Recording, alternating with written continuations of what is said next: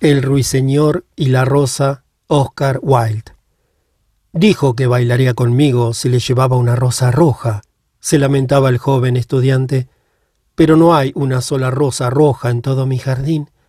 Desde su nido de la encina, óyele el ruiseñor. Miró por entre las hojas asombrado. No hay ni una rosa roja en todo mi jardín, gritaba el estudiante, y sus bellos ojos se llenaron de llanto. Ah, de qué cosa más insignificante depende la felicidad. He leído cuanto han escrito los sabios, poseo todos los secretos de la filosofía, y encuentro mi vida destrozada por carecer de una rosa roja. He aquí por fin el verdadero enamorado, dijo el ruiseñor. Le he cantado todas las noches, aún sin conocerlo. Todas las noches le cuento su historia a las estrellas, y ahora lo veo. Su cabellera es oscura como la flor del jacinto y sus labios rojos como la rosa que desea. Pero la pasión lo ha puesto pálido como el marfil y el dolor ha sellado su frente. El príncipe da un baile mañana por la noche, murmuraba el joven estudiante, y mi amada asistirá a la fiesta. Si le llevo una rosa roja, bailará conmigo hasta el amanecer. Si le llevo una rosa roja, la tendré en mis brazos reclinará su cabeza sobre mi hombro y su mano estrechará la mía. Pero no hay rosas rojas en mi jardín. Por lo tanto tendré que estar solo y no me hará ningún caso. No se fijará en mí para nada, ni se destrozará mi corazón. He aquí el verdadero enamorado, dijo el ruiseñor. Sufre todo lo que yo canto. Todo lo que es alegría para mí es pena para él. Realmente el amor es algo maravilloso. Es más bello que las esmeraldas y más raro que los finos ópalos. Perlas y rubíes no pueden pagarlo porque no se haya expuesto en el mercado. No puede uno comprarlo al vendedor ni ponerlo en una balanza para adquirirlo a peso de oro. Los músicos estarán en su estrado, decía el joven estudiante, tocarán sus instrumentos de cuerda y mi adorada bailará a los sones del arpa y del violín bailará tan vaporosamente que su pie no tocará el suelo, y los cortesanos con sus alegres atavíos la rodearán solícitos, pero conmigo no bailará, porque no tengo rosas rojas que darle. Y dejándose caer en el césped, se cubría la cara con las manos y lloraba. ¿Por qué llora?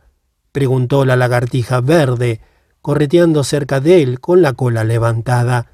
Sí, ¿por qué? Decía una mariposa que revoloteaba persiguiendo un rayo de sol. Eso digo yo.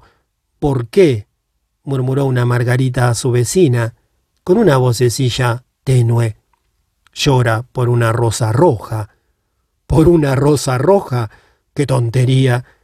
Y la lagartija, que era algo cínica, se echó a reír con todas sus ganas, pero el ruiseñor, que comprendía el secreto de la pena del estudiante, permaneció silencioso en la encina, reflexionando sobre el misterio del amor. De pronto desplegó sus alas oscuras y emprendió el vuelo. Pasó por el bosque como una sombra, y como una sombra atravesó el jardín. En el centro del prado se levantaba un hermoso rosal, y al verle voló hacia él y se posó sobre una ramita. Dame una rosa roja, le gritó, y te cantaré mis canciones más dulces. Pero el rosal meneó la cabeza. Mis rosas son blancas, contestó, blancas como la espuma del mar, más blancas que la nieve de la montaña. Ve en busca del hermano mío, que crece alrededor del viejo reloj de sol, y quizá él te dé lo que quieres. Entonces el ruiseñor voló al rosal que crecía en torno del viejo reloj de sol. Dame una rosa roja, le gritó, y te cantaré mis canciones más dulces. Pero el rosal meneó la cabeza. Mis rosas son amarillas, respondió, tan amarillas como los cabellos de las sirenas que se sientan sobre un tronco de árbol, más amarillas que el narciso que florece en los prados antes de que llegue el segador con la hoz. Ve en busca de mi hermano, el que crece debajo de la ventana del estudiante. Quizá él te dé lo que quieres. Entonces el ruiseñor voló al rosal que crecía debajo de la ventana del estudiante.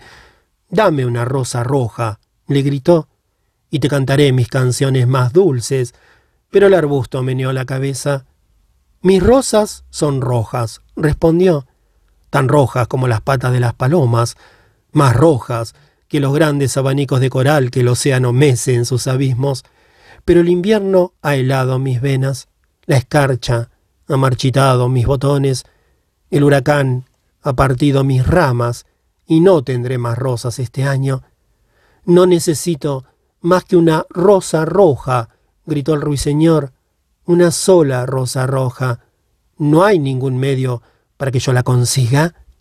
Hay un medio, respondió el rosal, pero es tan terrible que no me atrevo a decírtelo. Dímelo, contestó el ruiseñor, no soy miedoso. Si necesitas una rosa roja, dijo el rosal, tienes que hacerla con notas de música al claro de luna y teñirla con sangre de tu propio corazón. Cantarás para mí con el pecho apoyado en mis espinas. Cantarás para mí durante toda la noche y las espinas te atravesarán el corazón. La sangre de tu vida correrá por mis venas y se convertirá en sangre mía. La muerte es un buen precio por una rosa roja, replicó el ruiseñor, y todo el mundo ama la vida. Es grato posarse en el bosque verdeante y mirar al sol en su carro de oro y a la luna en su carro de perlas.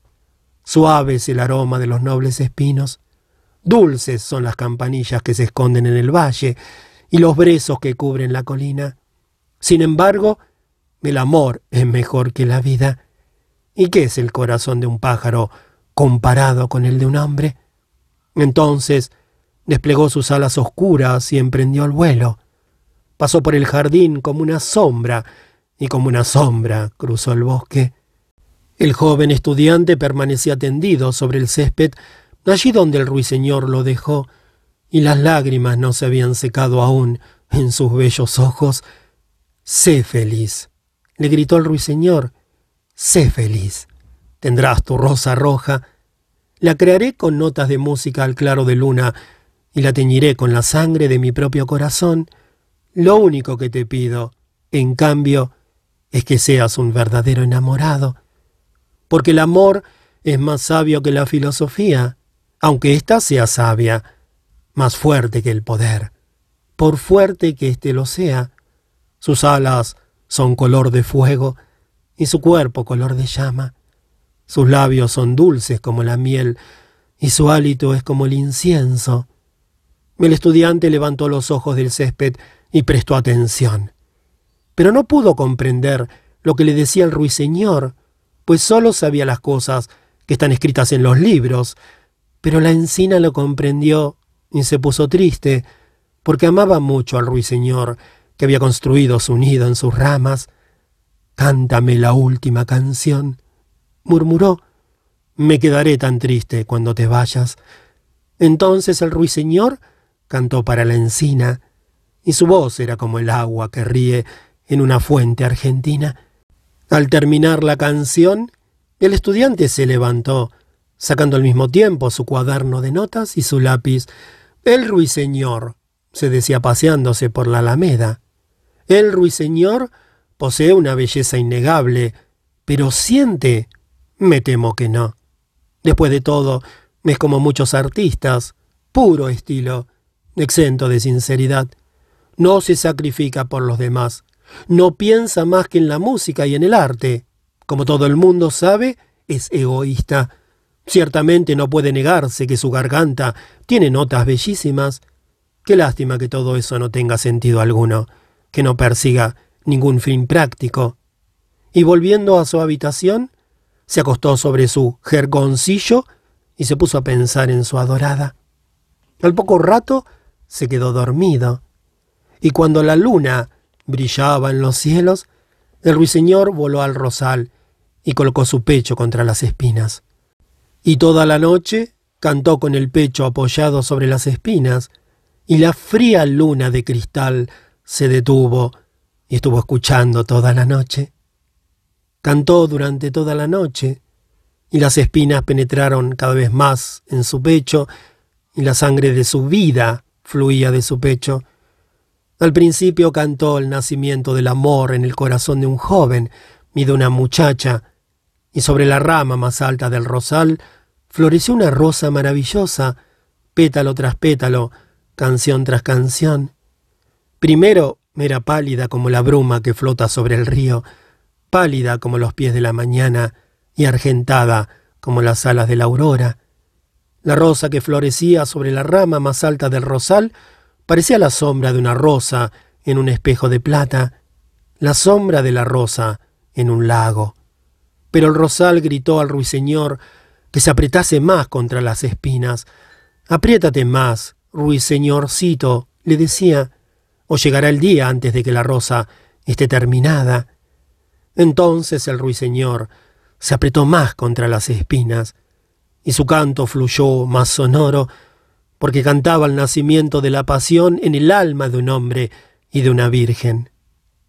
Y un delicado rubor apareció sobre los pétalos de la rosa, lo mismo que enrojece la cara de un enamorado que besa los labios de su prometida. Pero las espinas no habían llegado aún al corazón del ruiseñor, por eso el corazón de la rosa seguía blanco, porque sólo la sangre de un ruiseñor puede colorear el corazón de una rosa. Y el rosal gritó al ruiseñor que se apretase más contra las espinas. Apriétate más, ruiseñorcito, le decía, o llegará el día antes de que la rosa esté terminada.